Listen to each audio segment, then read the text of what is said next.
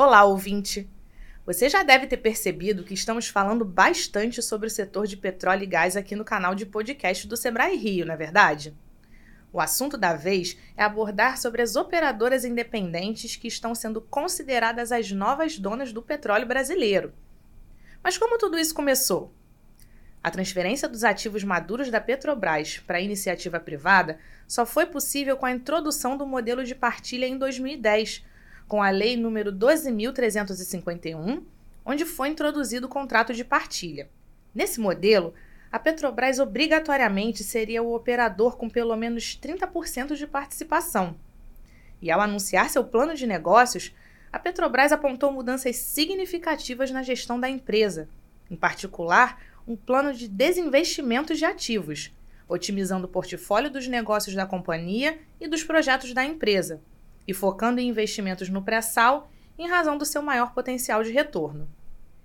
Posteriormente, foi aprovada em 2016 a Lei nº 13.365, que acabou com a obrigatoriedade da Petrobras ser a operadora exclusiva, ainda que tenha sido mantido seu direito de preferência na operação dos ativos licitados. Com base nesse direcionamento estratégico, somado ao declínio natural dos primeiros campos exploratórios e a uma nova legislação que alterou o modelo de partilha, a Petrobras iniciou o processo de transferência dos seus ativos, oportunizando o surgimento de novos entrantes nesse mercado, como as operadoras brasileiras independentes. Sendo assim, quem são as operadoras brasileiras independentes? Esse dinamismo do setor de petróleo e gás, a partir da transferência de ativos maduros pela Petrobras às demais operadoras, principalmente em águas rasas e terrestres, possibilitou o aumento da vida útil desses campos, uma vez que os novos entrantes possuem o interesse, os recursos e a qualificação técnica para sua revitalização e, consequente, aumento de produção. Sendo assim, quem são as operadoras brasileiras independentes?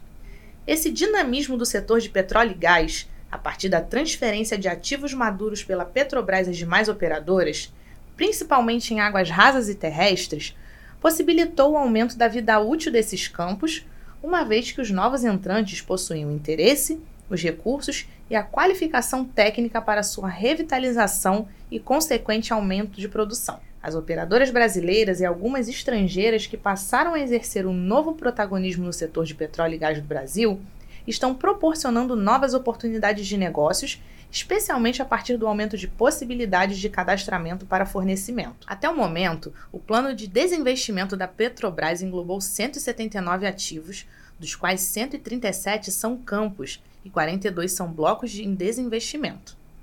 A soma dos ativos da Petrobras, vendidos a partir de 2015 até julho de 2022, acumularam um montante de mais de 280 bilhões de reais e os maiores compradores são as operadoras independentes brasileiras, que respondem por 22% das negociações. Atualmente, o Brasil conta com mais de 30 operadoras independentes de pequeno e médio porte, o que propicia oportunidades nas áreas de serviços de engenharia, locação de equipamentos, serviços diversos de manutenção, fornecimento de equipamentos de proteção individual, alimentação, dentre tantas outras oportunidades que podem ser conferidas no boletim As Operadoras Independentes e seus reflexos para o Brasil, por meio do acesso gratuito ao site Sebrae Inteligência de Mercado. Quer continuar conversando sobre o setor de petróleo e gás?